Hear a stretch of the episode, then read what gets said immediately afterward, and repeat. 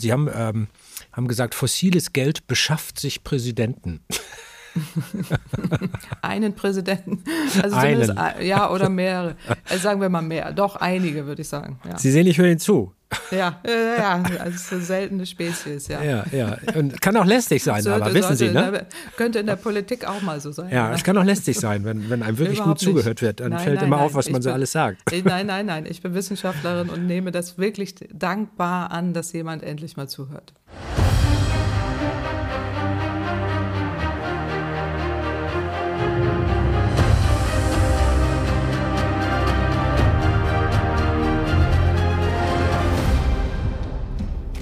Hallo, hier ist Terra X, der Podcast. Und wir diskutieren hier über die ganz großen, wichtigen Themen, und zwar immer mit schlauen Leuten, also die ganz großen, wichtigen Themen der Wissenschaft. Wir haben ja in diesem Podcast schon über eine ganze Menge verschiedene Themen gesprochen und Nachhaltigkeit kam dabei immer wieder vor. Also Begriffe wie Artenschutz, es ging um die Wälder und die Meere und vor allem natürlich auch um den Klimawandel und das Artensterben. Wenn man alle unsere Folgen so durchbinscht, dann kriegt man ungefähr folgenden Eindruck.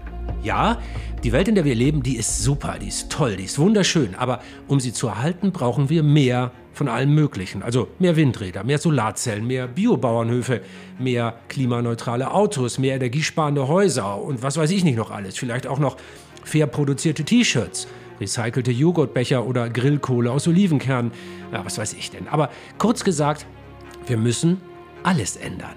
Alles ändern so wie wir leben, wie wir wirtschaften, wie wir Politik machen. Wir müssen alles in Frage stellen. Und da stellt sich dann noch eine Zusatzfrage. Wer soll das bezahlen? Wir brauchen Kohle, um aus der Kohle auszusteigen und noch viel mehr. Aber woher kommt dann diese ganze Kohle? Wir können diese ökosoziale Transformation finanzieren, sagen die meisten, aber wie soll das gehen? Und das wollen wir heute klären. Ich bin Dirk Steffens und ich freue mich, dass ihr mit dabei seid. Wenn ihr Sorge habt, weil ihr mit der Welt der Wirtschaft, mit Finanzen und Zinsen und Märkten und so gar nichts am Hut habt, weil es euch nicht interessiert, welcome to the club. Ich bin da auch kein Experte, aber wir fragen jetzt mal genau nach und haben ja jemanden da, der sich wirklich gut auskennt. Und das kann jeder verstehen. Versprochen. Unsere Frage heute ist also, können wir uns unsere Zukunft überhaupt noch leisten? Und um diese Frage zu beantworten, habe ich heute eine Frau eingeladen, die sich genau damit beschäftigt, nämlich Professor Dr. Claudia Kempfert. Sie ist Ökonomin und leitet die Abteilung Energie, Verkehr und Umwelt am Deutschen Institut für Wirtschaft. Sie berät auch die Bundesregierung im Sachverständigenrat für Umweltfragen. Ihre Stimme hat also Gewicht. So, Frau Kempfert, wie wollen wir denn das jetzt machen? Wer soll das alles bezahlen? Das wird doch ganz bestimmt teuer, oder? Na, die Frage ist immer, was äh, heißt teuer und äh, was heißt äh, dann billig. Also äh, was wir im Moment wissen, ist, dass das jetzige System äh, teuer ist, das konventionelle Energiesystem, äh, die Zerstörung der Landwirtschaft, die Zerstörung des Klimas, der Umwelt und eben auch ein nicht, eine nicht nachhaltige Wirtschaftsweise. Die ist relativ teuer, das alle zahlen wir heimlich über den Staatshaushalt, jetzt allein auch sichtbar bei den enormen Klimaschäden, die auftreten auch in Deutschland. Und das ist insgesamt teuer. Das heißt, der Umstieg hin äh, zu einer emissionsfreien Welt, einer nachhaltigen Welt, die ist eindeutig äh, preiswerter, weil sie eben diese ganzen Schäden vermeidet. Und äh, es bringt auch volkswirtschaftlich etwas, weil wir investieren ja in Zukunftsmärkte und äh, die sind auf jeden Fall lohnend. Da entstehen ja auch wieder Arbeitsplätze, da entstehen Innovationen. Vor allen Dingen ist der Nutzen so groß, dass wir ja weiterhin auch eine lebenswerte Umwelt haben äh, und darum muss es ja auch letztendlich gehen. Frau Kempfert? Ja. Wissen Sie, ich interviewe seit 30 Jahren ähm, Menschen, die sich mit Dingen auskennen. Ne? Und ähm, Sie sind ein Superprofi, wie man an dieser Antwort gehört hat. Sie haben nämlich alle wichtigen Überschriften geliefert, auf eine kleine Frage hin. Und also im Grunde war das wie ein kleiner Vortrag, haben Sie schon alles abgeliefert. Also Respekt. Ja, wollen wir aufhören? nee, nee, nee, nee. So nee, einfach nee. kommen Sie ja nicht davon. Alles klar. Das ist ja keine Fernsehtalkshow oder, ja, ja. oder, oder ein kleines. Gott sei äh, Dank, Gott sei Dank. Wir haben mehr Zeit, ja. Hm. Und die Zeit wollen wir uns auch nehmen, auch wenn Claudia Kempfert ihre Expertise natürlich nicht nur bei uns, sondern auch in der Politik einbringt. Als Beraterin der Bundesregierung auf EU-Ebene und auch für die Vereinten Nationen. Und dabei ist sie immer eine Stimme für den Klimaschutz. Und das ist nicht selbstverständlich. Unter Wirtschaftsfachleuten nimmt sie, das kann man glaube ich so sagen, schon eine bisschen besondere Stellung ein, vielleicht sogar eine Außenseiterstellung. In der Expertenorganisation Club of Rome setzt sie sich für eine nachhaltige Zukunft ein. Sie demonstriert sogar mit Fridays for Future auf der Straße, sie schreibt für Klimablogs. In der Wirtschaftswissenschaft ist sie auch deshalb nicht unumstritten. Sie gibt das auch selbst zu. Auf ihrer Internetseite sagt sie, ich habe den ökonomischen Mainstream verlassen. Wir sprechen hier also gerade mit einer Frau, die sich ganz bewusst in eine Ecke gestellt hat, sich selbst dorthin gestellt hat. Aber Claudia Kempfert vertritt eben eine eindeutige Haltung. Sie ruft in ihren Büchern zum Handeln auf, aber dabei benutzt sie die Sprache der Ökonomie und nicht die der Ökologie oder zumindest nicht ausschließlich die. Und das finde ich so spannend, das will ich verstehen.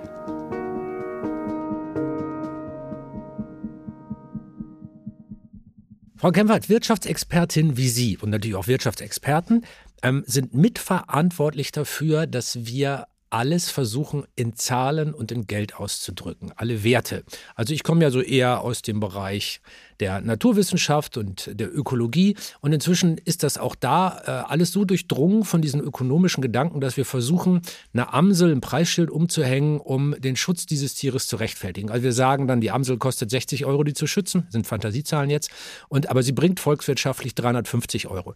Da redet aber niemand mehr über Naturliebe, Tierliebe, Respekt den Dingen gegenüber. Ist das eigentlich sinnvoll, dass wir an alles und jedes ein Preisschild hängen? Nein, es ist nicht sinnvoll, dass wir an alles und jedes ein Preisschild hängen und auch äh, die Fantasiepreise. Das ist natürlich alles nicht in äh, konkrete Werte äh, zu packen, aber dennoch ist es äh, gut, das trotzdem als Argument auch zu beziffern. Äh, und das tut die Forschung ja auch, dass man deutlich macht, also die Biodiversität ist einfach auch ein Wert. Wenn uns die Lebensgrundlagen entschwinden, ist das auch ein Wertverlust, den wir haben. Äh, das in Werte zu packen, ist absolut sinnvoll und, und da eben auch dann deutlich zu machen, liebe Leute, wenn äh, wir so weitermachen wie bisher, kostet das nicht nur enorm viel Geld, sondern wir verlieren eben auch unsere Lebensgrundlagen und das kann man schwer beziffern. Also eine Ökonomin, die ja völlig zu Recht sagt, nicht an alles ein Preisschild hängen, aber es kann doch helfen. Also geben Sie uns doch bitte mal eine Zahl. Können wir uns unsere eigene Zukunft noch leisten? Wie viel müssen wir auf den Tisch legen?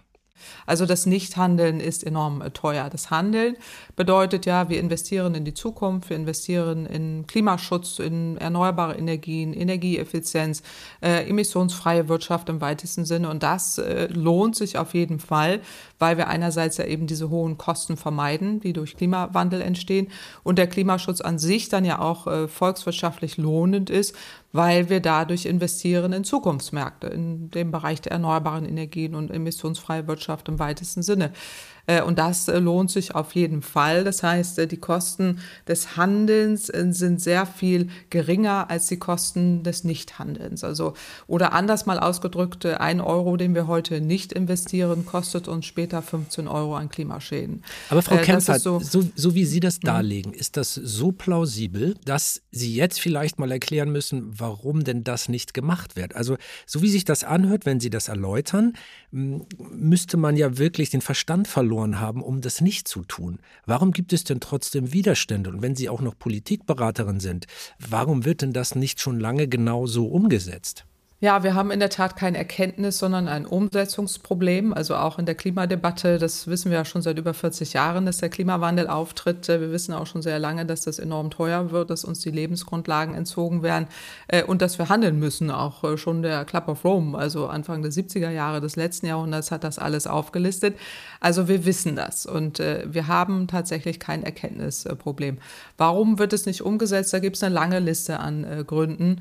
Die Lobbyisten der Vergangenheit Vergangenheit sind so viel stärker als die Lobbyisten der Zukunft. Das ist ein verwobenes Kapital. Das fossile Kapital steckt in der ganzen Welt überall drin, sucht sich seine Wege, beschafft sich manchmal auch Präsidenten äh, und äh, die entscheiden dann im Sinne der Vergangenheit. Das fossile Kapital beschafft sich seine Präsidenten.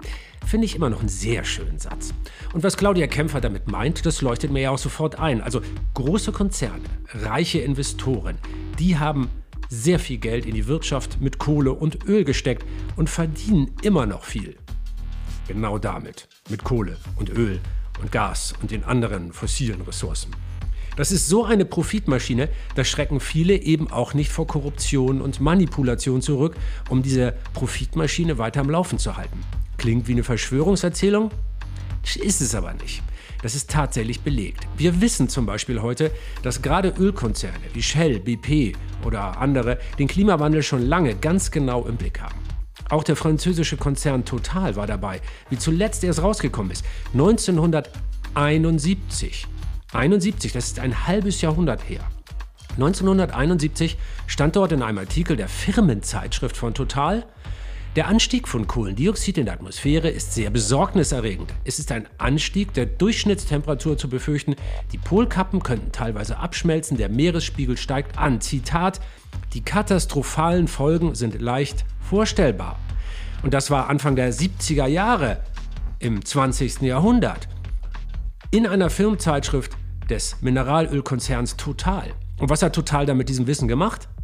Ja, im Grunde nichts oder noch schlimmer, sie waren destruktiv. Sie haben bis in die 90er Jahre hinein bestritten, dass es den menschengemachten Klimawandel überhaupt gibt, obwohl sie es selbst bewiesen hatten. Unglaublich, oder? Und das Ganze hat System. 2010 ist dann heute schon ein ziemlich berühmtes Buch erschienen, das den Titel trägt The Merchants of Doubt, also Händler des Zweifels. Und in diesem Buch wird beschrieben, wie Konzerne über Jahrzehnte systematisch Zweifel an Forschungsergebnissen gesät haben unter Mithilfe von einigen wenigen Wissenschaftlern, die, ich sage es mal ganz deutlich, sich haben kaufen lassen. Es fängt an mit der amerikanischen Tabakindustrie in den 1950er Jahren. Damals war ja eigentlich auch schon völlig klar und wissenschaftlich unbestritten, dass Rauchen ungesund ist. Aber mit geschickter Manipulation schafften es die Unternehmen lange, das in Zweifel zu ziehen. Sie machten eine Ansichtssache draus, so als könnte man dazu zwei Meinungen haben. Kann man aber nicht bei Naturwissenschaft. Die taten dann so, als wäre es umstritten. Die einen sagen so, die anderen so und na ja, man muss mal gucken, vielleicht liegt die Wahrheit in der Mitte. Und das war eben komplett gelogen, weil es in der Naturwissenschaft nicht eine Wahrheit in der Mitte gibt. Also die Erde ist entweder rund oder eine Scheibe, in der Mitte davon liegt keine Wahrheit. Und genauso lief es auch mit dem Klimawandel. Ob es die Ölindustrie ist oder auch die Kohlekonzerne, das fossile Kapital, das beschafft sich tatsächlich seine Politiker, seine Politikerinnen und sogar seine Präsidenten und Präsidentinnen und eben auch bezahlte Wissenschaftler, damit die Unternehmen das weiter tun können, womit sie Profit machen.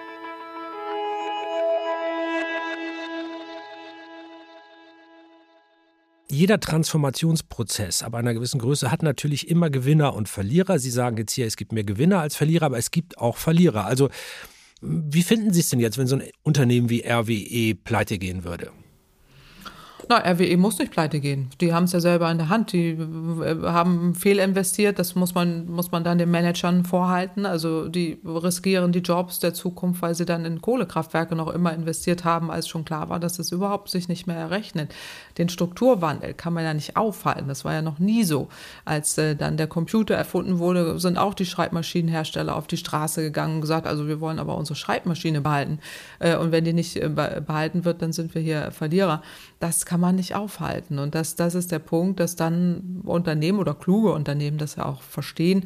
Und den Strukturwandel, das ist der, der, deren Daily Business. Ja, die müssen das dann umsetzen und, und investieren dann auch in Zukunftsmärkte. Strukturwandel ist übrigens an der Stelle ein wichtiges Wort. Es beschreibt eben, dass dieser ganze Prozess wirklich strukturell ist. Also nicht mal eben nur Kohlekraftwerke ausschalten, das reicht nicht, wenn man dann die Windräder dafür anschaltet, sondern wir müssen große Entwicklungen im Blick haben, die da dranhängen. Also sowas wie Arbeitsplätze, Existenzen, fachliche Kompetenzen, Ausbildungssysteme. Die ganze Gesellschaft hängt da mehr oder weniger dran. Denn das alles hat zu tun mit diesem Transformationsprozess, also der Umwandlung der gesamten Struktur. Und äh, ich habe Sie am Anfang unseres kleinen, äh, unseres kleinen Exkurses jetzt äh, gefragt, äh, was kostet denn das jetzt? Sie haben keine Zahl genannt, Frau Kempfert. Ähm, ich beschränke das mal auf Deutschland, weil das sicherlich äh, weltweit nur schwer zu benennen ist. Wie viel müssten wir denn, und lassen Sie uns das auch nur auf die, auf die Klimakrise äh, begrenzen, wie viel müssten wir denn pro Jahr berappen, damit Deutschland klimaneutral wird, so wie es sein sollte und so wie Deutschland ja auch sein will? Ja, also man muss da jetzt nochmal unterscheiden, und das hatte ich vorhin ja schon mal äh, gesagt, dass äh, die Investitionen, die wir in Zukunftstechnologien äh, setzen, sind streng genommen keine Kosten. Die Kosten, die entstehen, ist das, was wir durch Klimaschäden entstehen das Geld, was wir an andere fossile Staaten überweisen, weil die Energiekosten explodieren.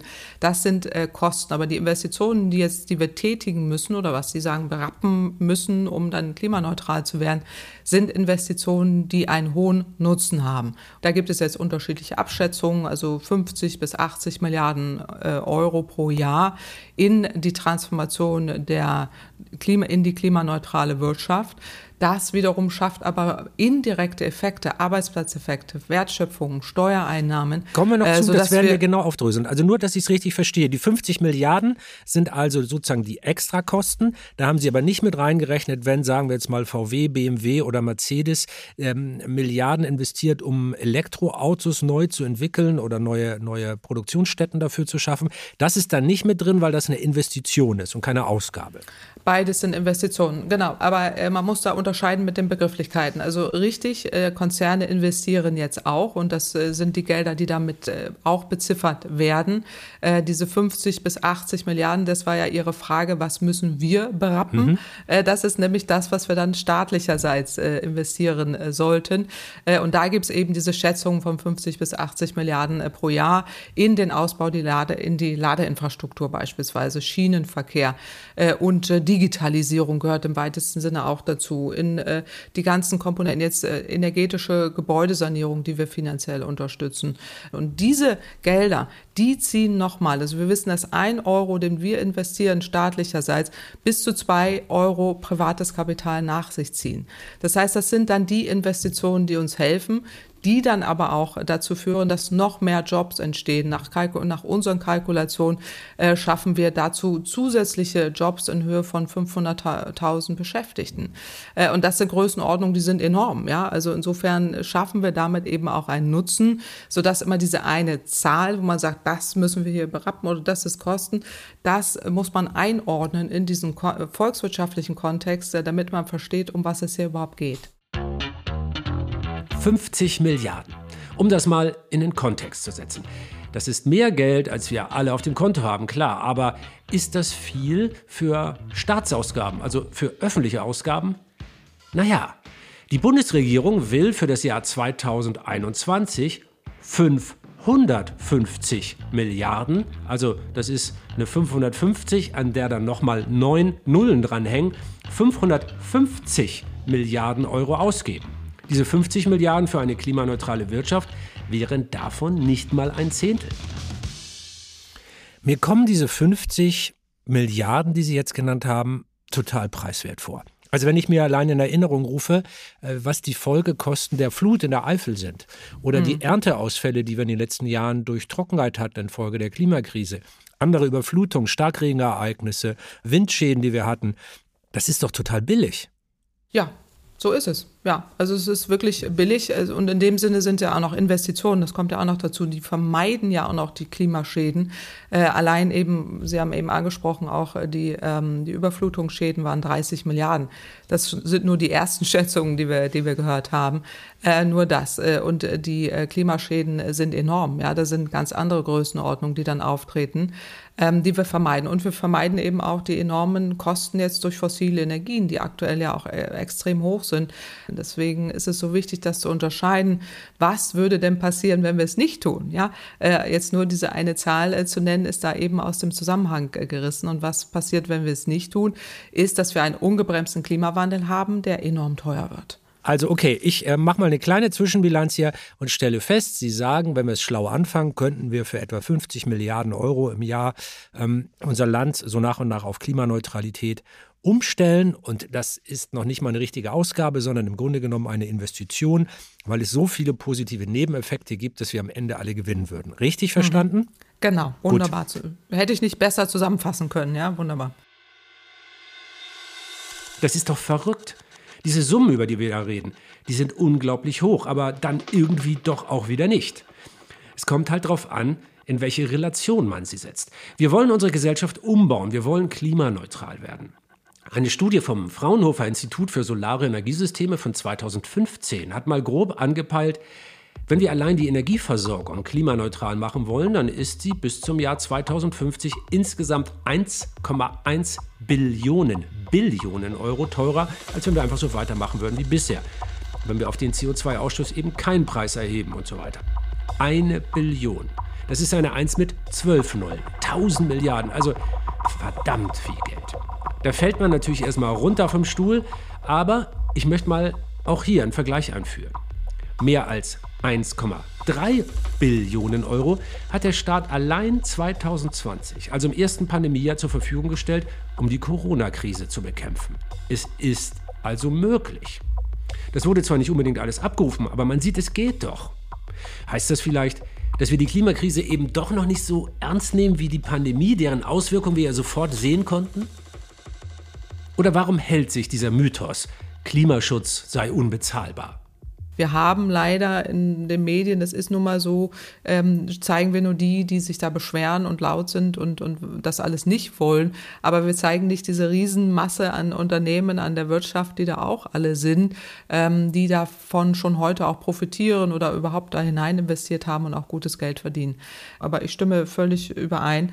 Ähm, da werden, wird immer der Eindruck erweckt, das ist alles unbezahlbar, das geht irgendwie nicht und äh, wer soll das alles bezahlen? Und es sind alles Trilliarden, äh, die kein Mensch hat. Also das ist natürlich völlig übertrieben äh, und wird von denen gestreut, die ein Interesse daran haben, dass dieser Eindruck erzeugt werden soll äh, und dass dieser Umstieg dann auch nicht passiert und auch nicht gelingt. Und sie waren sehr erfolgreich damit die letzten zehn Jahre. Wir haben die Energiewende weitestgehend ausgebremst. Sie sind auch erfolgreich gewesen mit ihren ganzen Kampagnen, den Leuten Angst zu machen, dass das alles unbezahlbar wird, Mythen gestreut wurden und so weiter. Das ist wirklich clever gewesen und sind sie auch noch teilweise clever, weil es aufgeht, weil diese, diese, dieser stetige Tropfen der da in diese Menschen reingehüllt wird, in die Gehirne, die, die gehen dann auf. Man nimmt das immer mit, ah, geht nicht, das geht nicht, das geht auch nicht.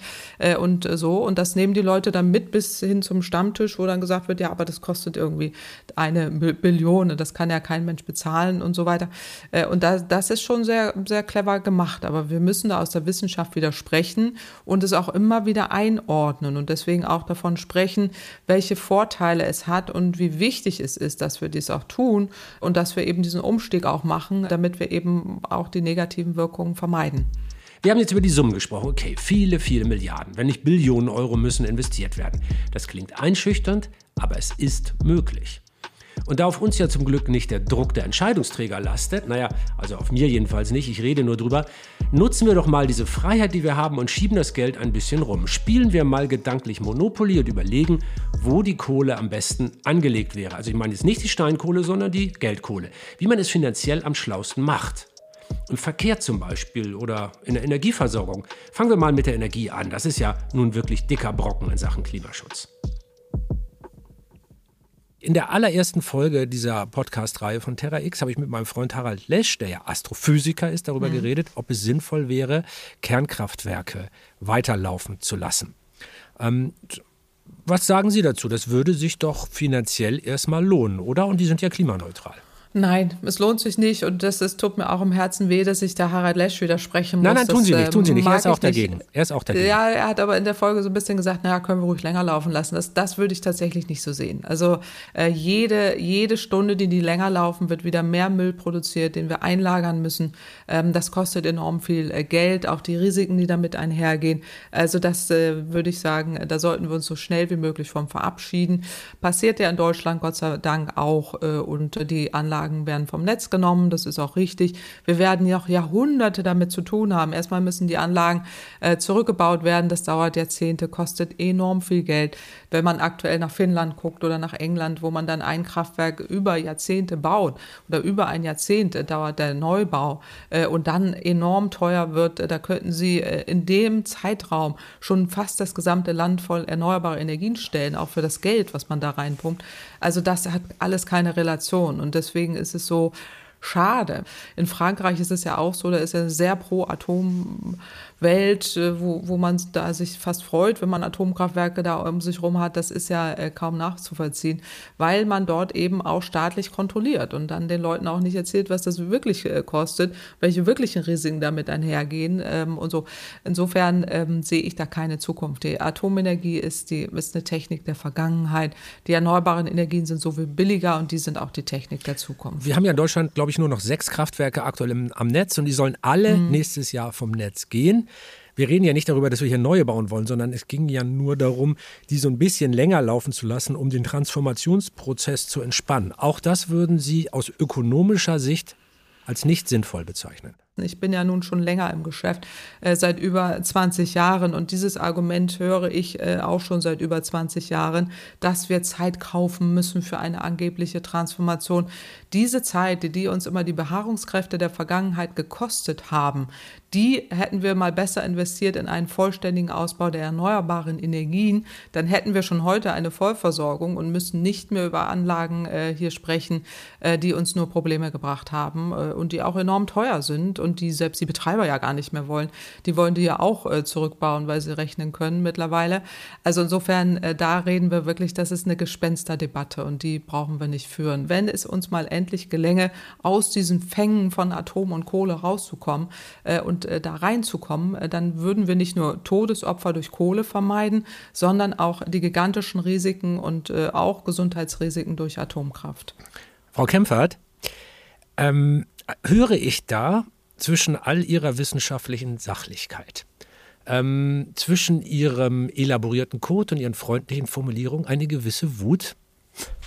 Ja, die, Sie sind ja ein sehr gewiefter Moderator, ja, mit Ihren äh, Fragen. Äh, da, da redet man sich ja leicht in Rage, so. Also, äh, was jetzt immer diese ähm, Frage zwischen Atom und Kohle angeht, das ist alles so alt und das ist alles so von gestern. Äh, und das ist überhaupt nicht zukunftsgewandt. Und äh, da verlasse ich dann etwas meine Rolle, aber wir sind ja hier in einem freundlichen Nein, Sie haben sie, halt, sie haben sie halt nicht verlassen. Sie sind natürlich wissenschaftlich und sachlich geblieben. Ähm, das, ich hatte jetzt nur so leichtes Timbre in der Stimme, so dass ich ja. dachte, so. Ähm, äh, genau. Ja, der nee, Mensch hinter der Wissenschaftlerin hat jetzt auch irgendwann mal keine Lust mehr. Ja, doch, ich habe schon Lust. Ich habe auch totale Lust. Also ich habe auch Lust, bei diesem Podcast hier weiterzumachen und ich habe auch Lust, das immer wieder zu wiederholen, weil das tun die anderen ja auch. Also insofern, äh, die, die erzählen ja auch sich den Mund fusselig, äh, Atomkohle, Atomkohle den ganzen Tag. Äh, also insofern muss man da immer wieder widersprechen. Das mache ich auch gerne. Das kann man wohl sagen. Sie hat zuletzt noch eine Studie veröffentlicht, wo sie das alles nochmal mit anderen Forscherinnen und Forschern durchgerechnet hat und zu dem Ergebnis kommt, es lohnt sich nicht mit der Atomenergie, auch rein finanziell nicht. Die Diskussion ist damit natürlich noch nicht vorbei. Es gibt durchaus Wissenschaftlerinnen und Wissenschaftler, die das anders sehen. Das wollen wir an der Stelle jetzt mal nicht weiter vertiefen. Wenn ihr das genauer nachlesen wollt, könnt ihr es natürlich gerne tun. Den Link zur Studie findet ihr auch im Skript zu dieser Folge in der ZDF Mediathek. Da könnt ihr euch das alles ganz genau angucken. Nicht, dass es nachher heißt, wir hätten nur eine Seite dargestellt. Nein, da findet ihr wirklich all die Infos, die auch die andere Seite darstellen.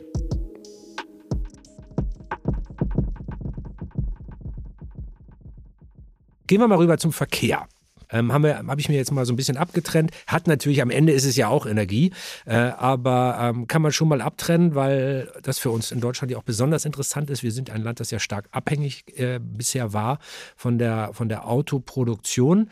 Ähm, ist das auch so billig zu haben in den 50 Milliarden mit drin, dass wir alle irgendwann klimaneutral fahren können? Also die 50 Milliarden, da bezieht man jetzt die Ladeinfrastrukturausbau mit ein und auch die Bahn, weil es geht nicht nur um Motor ändern beim Auto, sondern auch um eine Verkehrswende im weitesten Sinne. Sprich, man muss auch eine Verlagerung vom, vom Auto hin zu mehr Bahn, äh, Bahnverkehr auch im Güterverkehr haben ähm, und Verkehrsvermeidung, Verlagerung, Optimierung, also auch weg vom Individualfahrzeug, mehr Bahn und äh, dann auch mittels Digitalisierung mehr Mobilitätsdienstleistungen. Das heißt, in der Zukunft werde ich jetzt nicht mehr nur ein eigenes Auto besitzen und selber fahren, sondern äh, leihe mir eins oder werde gefahren, äh, habe einen Kleinbus, der mich äh, bis nach Hause bringt, auch gegebenenfalls autonom fahren, wenn das in der Zukunft möglich ist. Ähm, da gibt es eine große Veränderung. So, und diese, diese Gelder, die wir jetzt investieren, ist in erster Linie in die Infrastruktur, Ladeinfrastruktur und Digitalisierung. Die Unternehmen investieren ähm, gleichzeitig auch in IT und auch in andere Fahrzeuge und auch in geshared, also auch in geteilte Fahrzeuge oder Kleinbusse, die dann ihre Bahnen ziehen. Ähm, da passiert im Moment sehr, sehr viel. Also insofern ist das durchaus in der Rechnung mit drin, aber gleichzeitig werden auch hohe Investitionen getätigt. Sagen Sie, ich höre ständig diesen, diesen Satz, in Deutschland hängt jeder siebte, achte Arbeitsplatz an der Automobilindustrie. Stimmt das eigentlich? Es stimmt noch, äh, weil wir tatsächlich immer noch sehr viele Jobs äh, haben. Ähm, es ist jetzt etwas weniger geworden, aber in der Tat äh, haben wir dort eine sehr beschäftigungsintensive Branche. Das ist ja auch eine große Chance in dem Moment, wenn wir da auch Wachstumsmärkte haben und oder Zukunftsmärkte. Und das sind ja die, ist ja zum Beispiel die Elektromobilität, aber eben auch diese Mobilitätsdienstleistungen, dass man da wegkommt, immer mehr Fahrzeuge zu verkaufen, sondern dass man Mobilitätsdienstleistungen verkauft. Und da ist die IT äh, sehr, sehr zentral und die Autokonzerne tun sich da sehr schwer, aber versuchen es. Da entsteht ja auch wieder, entstehen wieder neue Jobs. Also es zeigen etliche Studien, die Jobs müssen nicht wegfallen. Es können sogar noch mehr dazukommen, äh, wenn man äh, es umstellt und auch versteht, dass eben die Mobilität der Zukunft eine andere ist. Also du hast keine Angst davor, äh, Entschuldigung, also Sie haben keine Angst dafür. Ja, dann duzen wir uns jetzt. Dann machen ja, wir ab gerne. der Hälfte. Das ist doch ja, auch gerne. cool. Na, Dann haben wir es schon so gut unterhalten, dass wir uns trauen jetzt gegenseitig. also unbedingt. du hast keine Angst davor, dass wir die Automobilindustrie äh, transformieren. Das würde auch bei einem Land, das eine so hohe Abhängigkeit von dieser einzelnen Industrie hat, keine große Gefahr darstellen, wenn wir es clever machen weil wir es clever machen. Ähm, also die Autokonzerne haben es ja selber in der Hand. Sie sind wahnsinnig spät dran. Das ist ja diese deutsche Mentalität, äh, risikoavers zu sein und äh, dann erstmal kalifornische Autohersteller auslachen und dann irgendwann nur noch äh, hinterher gucken äh, und sich wundern, wie konnte das jetzt passieren. Ähm, das, das ist so äh, die ähm, Aufgabe, die die Autokonzerne haben. Wir haben in der Tat einen riesigen Bedarf an Fachkräften äh, ja eher auch ein Fachkräftemangel. Und diese klimaneutrale Wirtschaft bedarf äh, bis zu 500.000 neuen Jobs. Und die haben wir im Moment nicht. Also in der Baubranche fehlen die. Äh, in der Solarbranche, wenn Sie Solaranlagen aufs Dach schrauben wollen, fehlen auch Handwerker. Also es fehlen eher Jobs. Äh, und ähm, man kann jetzt auch sagen, wunderbar, wenn dann der Autobranche auch ein paar frei werden, das ist nicht so kompliziert, sich da umzuschulen zu lassen und da auch in anderen Bereichen was zu tun, weil Jobs werden wir in der Zukunft jede Menge haben. Da vielleicht ein, zwei Sätze dazu. Also ich gehe da ja voll mit, dass es bestimmt viele neue gute Jobs geben wird und der Arbeitsmarkt nicht so sehr unter der Energiewende leiden muss. Aber das heißt nicht, dass es nicht trotzdem für einzelne Menschen sehr, sehr schwierig werden kann. Das ist vielleicht an der Stelle nochmal wichtig zu betonen. Wer jetzt 30 Jahre lang mit Kohle gearbeitet hat, der montiert ja nicht plötzlich nächste Woche Solar Kollektoren auf irgendeine Turnhalle. Also das ist ja ein anderer Beruf. Man kann Menschen ja nicht hin und her schieben wie Schachfiguren, sondern die haben Biografien, die haben Familien, die haben Interessen, die haben Leidenschaften und Talente. Und das kann man nicht einfach so mit einem Fingerschnippen komplett ändern.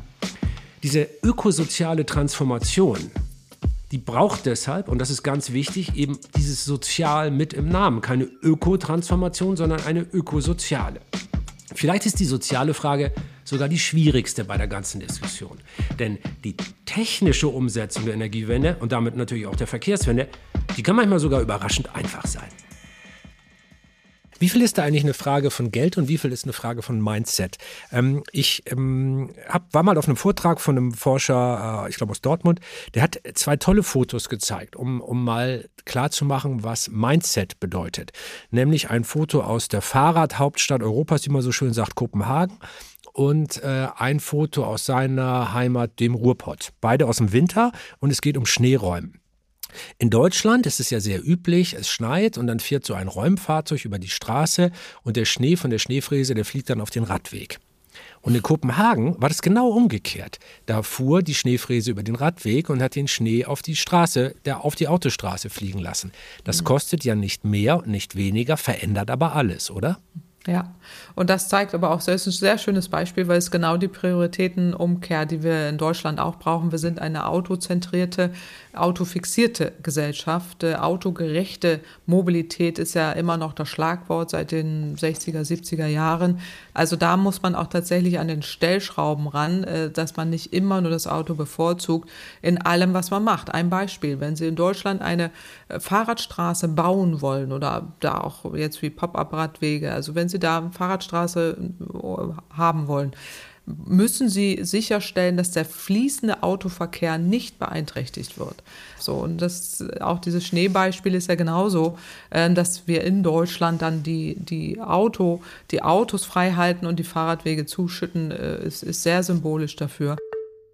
Und das zeigt ja auch, es sind manchmal die ganz kleinen Dinge im Kopf, die den Blick auf die Welt verändern und die den Strukturwandel beginnen lassen. Damit kann man anfangen. Aber gut, irgendwann kommen wir mit Schneeschippen allein nicht weiter. Irgendwann braucht es dann eben auch die harte Münze. Also fassen wir nochmal zusammen. Claudia Kempfert sagt, 50 bis 80 Milliarden müssten wir jedes Jahr investieren in eine klimaneutrale Wirtschaft. Und dieses öffentliche Geld zieht dann im Idealfall nochmal viel mehr private Investitionen nach sich. Das klingt nicht unlösbar, vor allem weil die Alternative, eben nichts in den Klimaschutz zu investieren, am Ende ja noch viel, viel teurer würde. Das haben wir am Anfang ja schon besprochen. Und ja, es gibt auch die Unternehmen, die den Wandel der Zeit schon erkannt haben, die mit neuen grünen Technologien bereits heute sehr viel Geld verdienen. Und man hört dieses Argument ja immer wieder. Und Claudia Kempfert sagt, es stimmt ja auch. Die Märkte und wirtschaftlichen Möglichkeiten werden durch die ökologische Transformation eigentlich noch viel größer. Also eine Ökowirtschaft engt die Marktwirtschaft nicht ein, sondern verschafft ihr neue Möglichkeiten. An Arbeitsplätzen und Gewinnmöglichkeiten wird es also nicht mangeln. Nur mal ein Beispiel. Lawrence Douglas Fink, der Chef der Investmentfirma BlackRock. Das ist der weltgrößte Vermögensverwalter. Also eine Company mit mehr Money gibt es nicht. Und dieser Herr Fink, der hat angekündigt, jetzt nicht mehr in Kohle zu investieren, weil es einfach als Investment zu risikoreich sei. Der Typ ist nicht grün. Der will einfach Geld machen, auf die sichere Art viel Geld machen und sagt, in Kohle zu investieren ist nicht mehr sicher. Ob er das jetzt alles tatsächlich umsetzt, das kann man natürlich bezweifeln und viele Umweltorganisationen sind da auch skeptisch und manche sagen, das ist alles nur eine Show fürs Image, aber trotzdem ist das erstmal eine Ansage. Wenn der größte Investor der Welt sagt, ich investiere nicht mehr in Kohle, dann haben die anderen, die kleineren natürlich auch alle keine Lust mehr drauf, die Banken haben keine Lust mehr drauf, das hat eine Signalwirkung. Und wenn man ein Bergwerk bauen will, zum Beispiel ein Kohlekraftwerk, dann muss man das ja über die Finanzwirtschaft, über Investoren und Banken finanzieren. Und wenn die darauf keinen Bock mehr haben, dann kann man auch kein Kohlebergwerk mehr bauen. Was hält Claudia Kempfert davon? Ja, er hat äh, recht und er hat genau das äh, auch gesagt, was wir eben auch schon diskutiert haben. Die Risiken des fossilen Kapitals sind enorm hoch. Und das war sein Weckruf eigentlich an, an die Community. Äh, das ist ja eher so eine Schlachtparole gewesen, äh, die man lesen muss. Also das heißt eigentlich dahinter, liebe Unternehmen, alle, die ihr noch ganz viel fossiles Kapital in euren Büchern habt, passt auf, das ist der letzte Warnschuss. Ähm, das muss da weg äh, und das fossile Kapital ist ähm, potenziell ein Finanzrisiko. Es ist die sogenannte Carbon Bubble, also darunter versteht man, dass man ähm, eben dieses fossile Kapital einpreisen muss äh, und die Risiken, die damit einhergehen, auch der Klimawandel, der damit einhergehen kann. Weil wenn diese Carbon Bubble platzt, äh, dann haben wir eine Finanzkrise. Und daran hat Herr Fink, äh, der BlackRock-Chef, keine, kein Interesse. Er kann auch kein Interesse haben und alle anderen auch nicht. Aber es war sozusagen ein ein Weckruf an, an alle Unternehmen, an alle Investmentbanker, ähm, da umzusteuern. Das passiert sehr, sehr langsam, aber da passiert einiges, muss man sagen. Also man erkennt, wir sind am Beginn des Schlussverkaufs des fossilen Kapitals und das hat er eingeläutet. Und was ist mit denen, die nicht bereit sind? Die, die das mit dem Schlussverkauf noch nicht mitbekommen haben, die Unternehmen, die noch immer weiter in Kohle investiert haben, die fahren halt irgendwann vor die Wand. Aber da bin ich jetzt mal ganz gnadenlos, das hier ist eine Marktwirtschaft. Da kann man auch mal pleite gehen, wenn man die falschen Entscheidungen zur falschen Zeit trifft. Und hier kommen wir an eine schwierige Frage, auch eine moralische Frage. Die Energiewende, die macht den Kohlegiganten natürlich das Geschäftsmodell kaputt. Jetzt sagt man, okay, selber schuld, ihr hättet ja frühzeitig auf andere, modernere Technologien umsatteln können. Oder muss man diesen Unternehmen vielleicht tatsächlich Entschädigung zahlen, weil ihnen jetzt der Gewinn abhanden kommt und sie jetzt damit drohen, dass sie ihre Mitarbeiter und Mitarbeiterinnen entlassen? Und hat so ein Management gegen die Beratung sogar noch. Ähm, zu einem Zeitpunkt, an dem man eigentlich wirklich schon sehen konnte, dass Kohlekraftwerke eine Mistinvestition sind, da noch rein investiert und jetzt wollen sie aber staatliche Förderung dafür haben, dass sie ein Geschäft, das eine Fehlinvestition war und auf ihre Entscheidung zurückgeht, abwickeln und dafür soll dann wieder der Steuerzahler haften. Warum kann man denn im Umweltbereich, im ökologischen Bereich Menschen, die so folgenschwere Fehlentscheidungen treffen, nicht auch mal haftbar machen, wie in anderen Bereichen ja auch? Ja, könnte man schon und wird ja auch mehr und mehr gemacht. Es sind ja Gerichte mittlerweile, die urteilen und äh, Shell jetzt auch in, in den Niederlanden verurteilt haben. RWE hat ja auch noch eine Klage anhängig für einen, äh, mit einem peruanischen äh, Kleinbauern. Äh, ja, die Geschichte kenne ich gut. Muss genau. man mal kurz erklären, weil der, ja, der okay. dem wird die Lebensgrundlage entzogen am anderen Ende der Welt, ähm, eben durch die Klimakrise. Und da hat er gesagt, RWE ist unter den Klimasündern der Welt eben einer der großen, auch wenn die in Deutschland sitzen und ich in Peru, haben die eine große Mitverantwortung und deshalb hat er sie angezeigt, weil er selbst einen direkten, konkreten, messbaren Schaden hat. Genau, so. Das ist sehr, sehr schwer, weil wir dafür die, die juristischen Voraussetzungen so nicht haben, aber grundsätzlich ist das so. Und es besteht überhaupt gar keine Notwendigkeit, ein Unternehmen zu entschädigen für Fehlinvestitionen. Wird auch üblicherweise nicht gemacht, aber Deutschland hat sich jetzt ziemlich über den Tisch ziehen lassen bei dem Kohleausstieg um es mal gerade und ganz klar zu kriegen, diese ökologische Transformation ist möglich, sagt Claudia. Und sie wäre vielleicht schon längst passiert, wenn alle Investoren und Unternehmen wirklich zukunftsorientiert handeln würden. Wenn sie nicht ständig ihre sicher angelegten Euros in alten Technologien sehen würden und deswegen mit aller Kraft dagegen ankämpfen. Das ist der Fehler. Wir müssen diesen Wandel also irgendwie anschieben, damit er tatsächlich stattfindet. Am Anfang haben wir uns die Frage gestellt, wie teuer wird die Zukunft? Das haben wir, glaube ich, ganz zufriedenstellend beantworten können, mit Claudias Hilfe natürlich, soweit das eben möglich ist.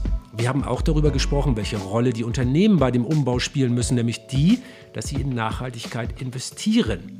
Das fossile Kapital, wie Claudia das nennt, das müssen die aus ihren Büchern streichen. Das gehört da raus. Und jetzt kommen wir also zu unserem letzten großen Kapitel und das heißt wie kriegen wir denn jetzt die Unternehmen und Investoren dazu? Wie bauen wir die Wirtschaft um? Wie soll das funktionieren, damit all das, was wir besprochen haben, dann auch möglichst schnell Realität wird? Welche Leitplanken kann man als Staat der Wirtschaft setzen? Soll man jetzt die Steuern erhöhen oder vielleicht auch senken? Soll man Schulden aufnehmen oder lieber Schulden abbauen? Das weiß ich nicht. Aber vielleicht weiß es ja Claudia. Ich habe von Ökonomie wirklich keine Ahnung, aber äh, ich lese mal aufmerksam alles, was man so zu diesem Thema so bekommen kann und ähm, möchte bei dir mal ein paar Begriffe abfragen, was du so dazu denkst, die alle im Zusammenhang mit dem stehen, was wir hier diskutieren. Da gibt es zum Beispiel die Modern Monetary Theory, also die mhm. sagt, ähm, die Transformation ist, auch wenn sie teuer werden sollte, gar nicht so schlimm, weil Schulden im Prinzip gar nichts Schlimmes sind. Der Staat, der macht ja das Geld und deshalb äh, kann er auch Schulden aufnehmen und das ist gar nicht schlimm. Was sagst du dazu? Ja, das stimmt auch. Also es ist, gerade im Moment ist es ja auch so, dass das Geld wahnsinnig preiswert ist und man kann äh, Schulden aufnehmen. Es muss in gewissen Umfang äh, schon noch, also es geht nicht unbegrenzt, würde ich sagen, ähm, sondern äh, es geht ja darum, dass wir das äh, schon auch im Blick haben, weil tendenziell kann dadurch schon auch eine äh, Inflation ausgelöst werden, wenn man sehr viel weiter in die Verschuldung geht. Aber grundsätzlich ist das kein Problem. Und ähm, gerade im Moment nicht, äh, wo das Geld auch sehr preiswert ist, da sich auch zu verschulden. Diese Schuldenbremse, ähm, das halten wir ja sowieso auch für überholt. Also dass man da jetzt so stark an dieser schwarzen Null festhält, die sollte man äh, aufheben und auch auflösen in gewissen Rahmen und auch gerade jetzt, wenn wir viel investieren müssen, äh, diese Schuldenbremse weglassen und eher äh, den Fuß auf das Gas nehmen. Und ähm, da kann man ruhig Schulden machen. Das ist auf jeden Fall der bessere Weg, als dass wir jetzt Steuern erhöhen oder so, dass man das Geld unbedingt reinkriegen muss, sondern dass man wirklich da auch die Schulden dafür nutzt, zu investieren. Okay, ziemlich klare Antwort. Dann äh, so ein anderer, so, so ein anderes äh, Kurzargument, das immer angeführt wird, sind die Kostensteigerungen. Also äh, zum Beispiel, du hast gerade gesagt, das Gas wird jetzt äh, explosionsartig teurer. Wir alle haben in den letzten Jahren steigende Strompreise beobachtet. Und dann passiert was ganz Fieses. Da wird das soziale Argument gegen das ökologische gestellt. Also sind die ärmeren Menschen in unserem Land dann die Opfer der ökosozialen Transformation, weil sie sich das nicht mehr leisten können? Es ist umgekehrt richtig. Die armen Menschen sind das Opfer des Nicht-Klimaschutzes und der ökologischen äh, Verwüstung, die wir machen. Äh, ein Beispiel ist, dass Menschen, die arm sind, an vielbefahrenen Straßen wohnen und sich kein Haus im Grünen leisten können, wo sie dann mit zwei Autos durch die Gegend äh, fahren. Die müssen da wohnen und atmen die ähm, lokalen Emissionen ein und werden dadurch krank. Die Zahlen sind, sind wirklich brutal, äh, wenn man sich die anguckt. Ähm, und die leiden darunter. Das dass wir keinen Klimaschutz und keinen äh, Umweltschutz äh, machen. Und umgekehrt ist es so, dass diejenigen, die Verursacher sind des Klimawandels und auch der Umweltschäden, sind die mit dem hohen CO2-Fußabdruck. Das sind die mittleren und höheren, Einkommensbezieher. Äh, nicht nur in Deutschland, in, also in den einzelnen Industriestaaten, sondern sogar auch weltweit. Und die sind privilegiert und die wollen von ihren Privilegien nichts abgeben. Und deswegen wird dann behauptet, Klimaschutz sei nur was für Luxuszeiten, das, was man sich dann leisten muss.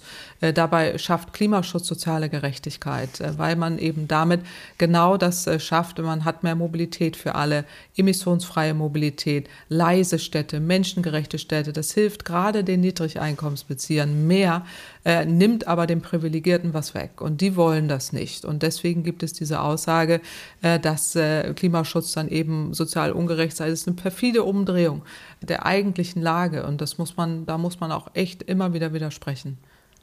Ein anderes Schlagwort aus der ökonomisch-ökologischen Debatte ist Konsumverzicht. Jetzt bist du Wirtschaftswissenschaftlerin. Konsumverzicht müsste dir doch eigentlich ein Graus sein. Nein, also das ist mir überhaupt gar kein äh, Graus, weil äh, Klimaschutz gibt es nicht im Supermarkt. Wir leben ja nicht nachhaltig. Und das Wirtschaften, wie wir es derzeit machen, mit diesem Überkonsum, ist ökologisch nicht nachhaltig. Und deswegen müssen wir da auch äh, von weg. Aber äh, die, der Konsumverzicht ist allein keine Antwort auf das Problem.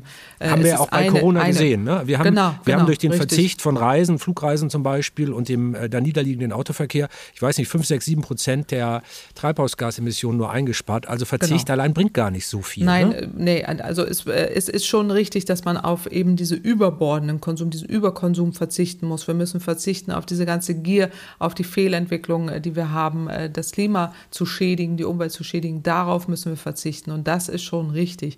Also, dass man wegkommt von diesen sehr schädlichen äh, Wirtschaftsweisen hin eben zu mehr ökologischer Nachhaltigkeit. Und das ist durchaus auch mit dem jetzigen System machbar, bedarf aber einzelner Einschnitte. Aber Klimaschutz gibt es nicht im Supermarkt. Das heißt, da immer auf dieses Konsum, also jeder ist da verantwortlich musst du so Konsumentscheidungen treffen, ist nicht falsch, ist aber wirklich nur ein Mini-Baustein eines großen Problems und wo wir da auch diejenigen, die wirklich hauptsächlich verantwortlich sind, äh, davonkommen lassen, wenn wir, wenn wir da immer sagen, es muss jetzt auf der persönlichen Konsumebene entschieden werden. Claudia, wenn ich morgens aufstehe, mein Haus verlasse, mich in mein Auto setze, an der Tankstelle noch kurz anhalte, das Ding volltanke und dann eine halbe Stunde im Stau stehe, um dann ähm, bei der Arbeit anzukommen, dann ist das Wirtschaftswachstum. Wenn ich morgens aufstehe, mein Haus verlasse und zu Fuß zur Arbeit gehe, ähm, ist es kein Wirtschaftswachstum. Obwohl ich der Umwelt nichts getan habe, also ich habe keinen ökonomischen Schaden über einen Schaden für die Ökologie angerichtet. Ich habe möglicherweise sogar das Gesundheitssystem entlastet, weil ich mich bewegt habe. Mhm. Und ich habe auch weiter die gesamte Gesellschaft entlastet, weil ich keine Abgase ausgestoßen habe, die vielleicht andere belasten. Messen wir in der Ökonomie die falschen Sachen? Denn das ist ja nee, Wirtschaftswachstum dann, ja, wenn ich in diesem Auto sitze. Wenn genau. ich einen Unfall baue, ist noch mehr Wirtschaftswachstum, ja, weil ein Abschleppdienst kommen muss.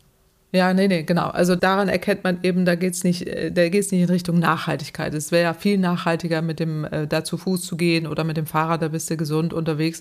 Äh, Fahrrad wäre dann ja auch schon wieder ein bisschen Wirtschaftswachstum, weil du hast dein Fahrrad gekauft. Also insofern äh, geht es immer darum, dass man das auch einpreist. Und dieses einseitige Wirtschaftswachstum, dass man immer drauf schielt und sagt, da muss jetzt aber eine Zahl äh, wachsen und das ist dann gut für uns. Das ist das Problem, dass man Wirtschaftswachstum als Wohlstandsindikator nicht nehmen darf, ist seit vielen, vielen Jahrzehnten bekannt, aber wird dennoch immer wieder genutzt, auch von der Politik, auch in den Abendnachrichten, wenn da geguckt wird, wie, wie steigt das Bruttosozialprodukt, ist der denkbar falsche Ansatz und auch Indikator, um wirtschaftlichen Wohlstand wirklich äh, zu messen. Endlich sagt es mal eine Wirtschaftswissenschaftlerin. Ich meine, ja, das ist doch ist Brutto, so. Bruttosozialprodukt, das ist ja genau wie du sagst. Wenn in den Nachrichten die Nachricht kommt, ist um 4% gewachsen, dann jubeln alle. Wenn es heißt, das Ding ist um 4% gesunken, dann sind alle verzweifelt verzweifelt und denken, wir verarmen. Aber du bist keine Anhängerin der, das ist auch ein Schlagwort, das gerade immer wieder auftaucht, die Degrowth Economy, also äh, kein Wachstum mehr, eher Schrumpfen als ökologisches Konzept. Ja, es gibt einen wissenschaftlichen Diskurs, den ich auch gut finde, über kein Wachsen, also Degrowth oder Green Growth, also grünes Wachstum, alles so weiter wie bisher und alles wird grün und wunderbar. Ähm, das kann nicht gehen, es kann auch nicht so sinnvoll sein, weil ähm, eben, wie gesagt, einzelne Bereiche müssen tatsächlich schrumpfen, äh, andere können aber durchaus wachsen, aber das würde man dann nicht äh, zulasten des Planeten oder Ressourcenabbau äh, und äh, auch äh, de, des Klimas äh, machen. Und da gibt es Wege raus, aber die Frage ist immer, wie man sich dort annähert und wo man auch tatsächlich Einschnitte macht. Ich finde diese Systemdebatte gut, dass man sie auch führt, auch akademisch führt, finde ich auch äh, wichtig.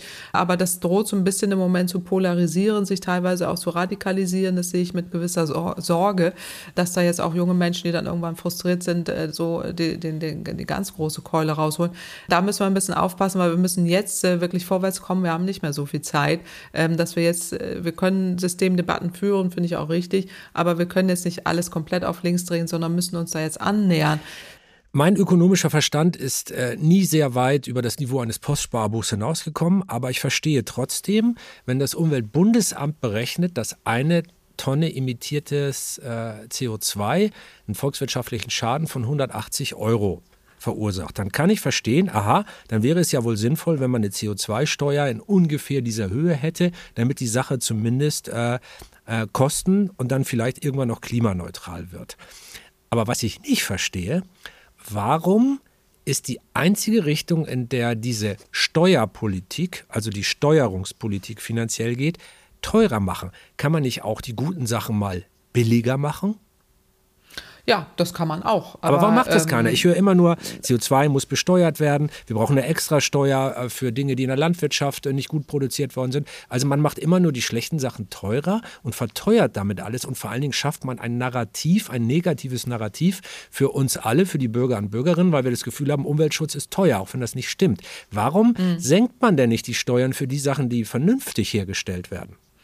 Na, ist ja sogar noch schlimmer. Wir zahlen ja jede Menge umweltschädliche Subventionen und die müssten ja auch runter. Auch das und noch. Das ist eben, ja, da könnte man auch ansetzen, äh, dass man das, äh, dass man das vermeidet äh, und wir damit eben indirekt ja auch noch dieses umweltschädliche Verhalten subventionieren. Und dann muss man da wirklich gegensteuern und krampfhaft gegensteuern und das Gute preiswerter machen funktioniert eben nur dann, solange eben das Schlechte, im Moment ist das Schlechte preiswert und das Gute teuer und das will man auch äh, so aufrechterhalten, äh, um eben diesen Eindruck zu erwecken, Klimaschutz ist Luxusgut und äh, da, das kann sich kein Mensch leisten, um diese Narrative zu bedienen.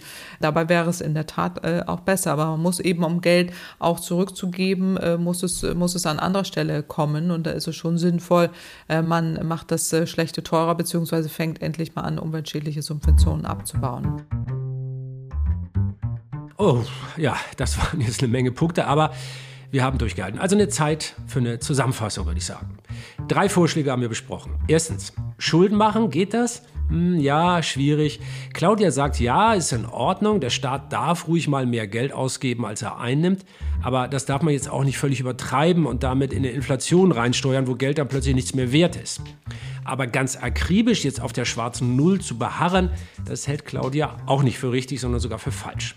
Andere Ökonominnen und Ökonomen sehen auch das anders. Die sehen große Probleme bei diesem Pfad, bei diesem Schuldenpfad. Zum einen warnen sie davor, dass wir unseren Kindern dann einen Schuldenberg hinterlassen, kann man ja auch nicht abstreiten. Und zum anderen könnte dieses billige Geld, das der Staat druckt, auch dazu führen, dass es sich immer weniger lohnt, überhaupt Geld zu sparen. Denn wenn die Inflation, also der Wertverlust, höher ist als die Zinsen, die man bekommt, wenn man das Geld auf der Bank lässt, dann macht man halt Verluste und dann macht Sparen einfach keinen Sinn mehr. Das Geld, das wir zurücklegen, etwa für unsere Rente, das könnte dann auf einmal weniger wert sein. Und daraus könnten dann große soziale Probleme resultieren, weil zum Beispiel Menschen darunter leiden könnten, die eh schon wenig haben. Das könnte also sehr ungerecht sein und wieder mal die Ärmsten am härtesten treffen. De facto ist das ja im Moment bei uns schon so. Wie das alles dann weiterläuft, darüber wird sich eben gestritten in den Wirtschaftswissenschaften. Aber das zeigt ja auch, diese sehr wahrscheinlich notwendige Transformation, für die zahlen wir alle mit, ob wir nun wollen oder nicht. Das kann man sich gar nicht mehr aussuchen. Egal ob jetzt über Steuern oder eben über andere Effekte. Also ihr seht, das ist eine ganz schön kontroverse und komplizierte Angelegenheit. Und der zweite Vorschlag, vielleicht könnte man immerhin Geld sparen, wenn man umweltschädliche Subventionen abbaut. Also Subventionen, das sind ja die Vergünstigungen, die der Staat besonderen Branchen, Unternehmen oder Industrien gewährt. Zum Beispiel muss man in Deutschland eigentlich Steuern auf Bodenschätze zahlen, die man fördert. Aber, eigentlich unglaublich, der Braunkohlebergbau ist davon ausgenommen. Ausgerechnet der Braunkohlebergbau. Das Umweltbundesamt hat ausgerechnet, dass der Staat 2018 dadurch auf rund 270 Millionen Euro verzichtet hat. Nur im Jahr 2018. Oder nehmen wir mal die internationalen Flüge. Ist für mich ja immer ein großes Thema, weil ich viel unterwegs bin. Internationale Flüge sind von der Mehrwertsteuer befreit. What? Warum denn das? Hier hätte der Staat 2018 sogar 4 Milliarden Euro zusätzlich einnehmen können, sagt die Studie.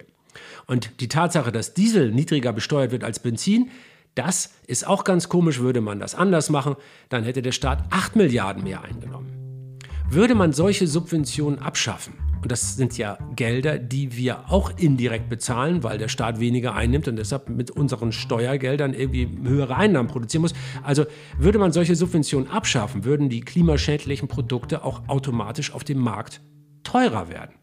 Und dann könnte man die klimafreundlichen Sachen eben auch billiger machen, die wären wettbewerbsfähiger. Aber auch daran hängen natürlich wieder viele Folgen, auf die andere Expertinnen und Experten mit großer Sorge schauen. Und jetzt wird der dritte Vorschlag. Wir müssen weg vom Gedanken immer mehr Wachstum. Es muss doch auch mal Bereiche geben, die schrumpfen dürfen. Was ist denn verdammt nochmal so schlimm daran?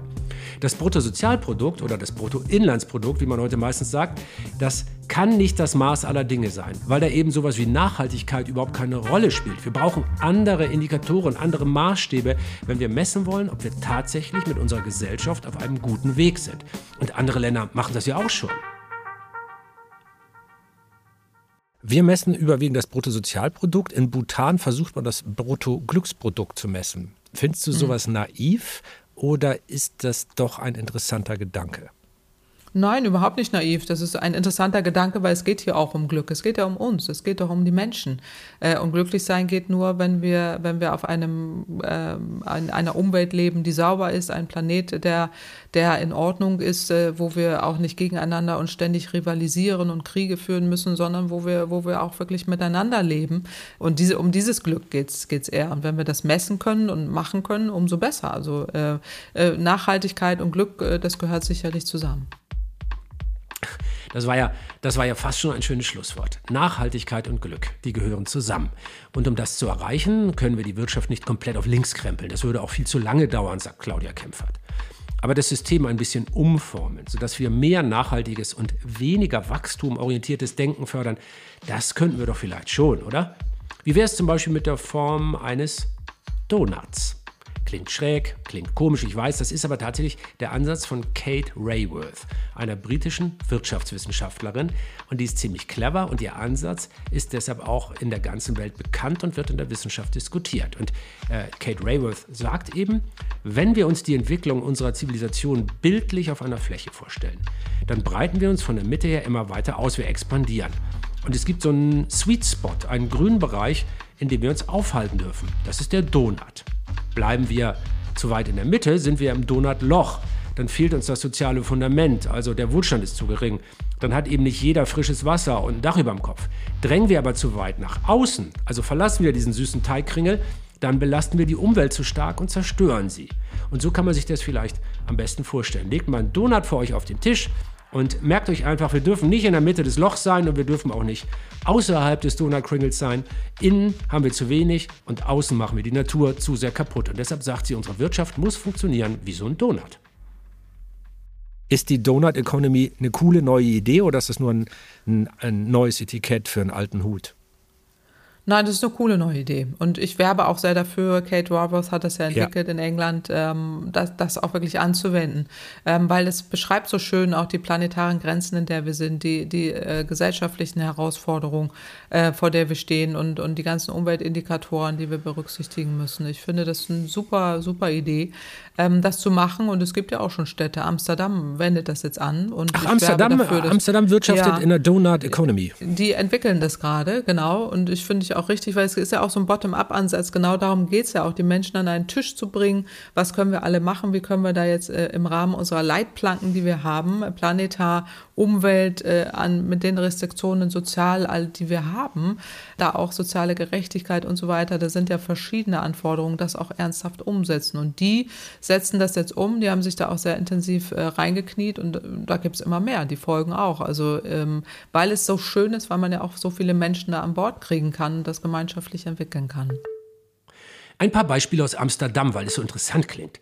Amsterdam plant, eine Stadt ohne Abfall zu werden oder anders eine Stadt, die ihren Abfall als Ressource nutzt. Alle Materialien sollen wiederverwendet werden und ich meine alle. Es soll zum Beispiel öffentliche Komposttoiletten geben, aber nicht nur. Solarpanels auf den Dächern sorgen für Strom, Regenwasseraufbereitung für den Wasserbedarf. Neue Häuser sollen aus nachhaltigen Stoffen gebaut werden, ausschließlich, also aus Holz oder Lehm. Und wenn das Handy kaputt geht oder der Rechner, dann werden die Bürgerinnen und Bürger ermutigt, zur Reparatur ins Repair-Café zu gehen, anstatt sich per Overnight Express teuren Ersatz zu bestellen. Und wenn Sachen mal wirklich ganz kaputt sind, dann kann man sie halt für was anderes wiederverwenden. So entsteht ein Kreislauf, eine Kreislaufwirtschaft. Die äh, Kreislaufwirtschaft ist eine Option. Also ähm, wir können zwar alles machen, was wir wollen, aber wir müssen alles recyceln und immer wieder verwenden. Machbar? Ja, absolut. Und wäre schon immer machbar gewesen. Man muss dafür nur die Rahmenbedingungen äh, schaffen äh, und äh, das Recyceln eben auch wirklich zu 100 Prozent machen. Und äh, da hätten wir viele Probleme weniger. Dir ist schon klar, dass du dich wie eine Ökoaktivistin anhörst, ne? Ja, ich kann mit dem Wort nichts anfangen, muss ich sagen, weil ähm, das, das sind einfach äh, auch Forschungserkenntnisse, die, die da sind über Jahrzehnte. Äh, und es ist auch ein natürlicher Menschenverstand. Jeder weiß, äh, wenn ich die Umwelt schädige, wenn ich meinem Nachbarn Müll in den Garten werfe, ist das nicht in Ordnung.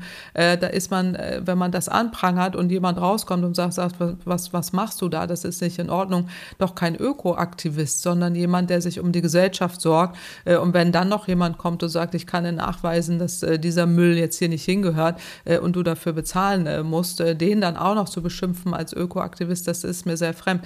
Sondern äh, hier geht es ja um Forschungserkenntnisse ähm, zum Erhalt uns aller. Es geht um hier Menschen, äh, es geht um nachhaltige Wirtschaft und es geht darum, die Gesellschaft aufrechtzuerhalten, auf einem Planeten zu leben.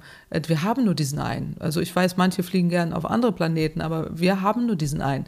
Äh, und äh, deswegen ist das Forschung und ist das Wissenschaft, was hier spricht. Und kein Aktivismus.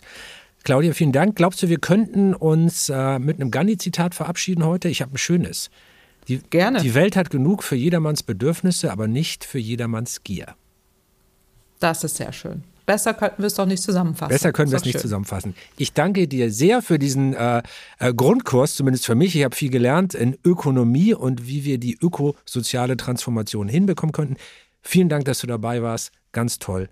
Mach's gut. Ich danke dir. Dankeschön.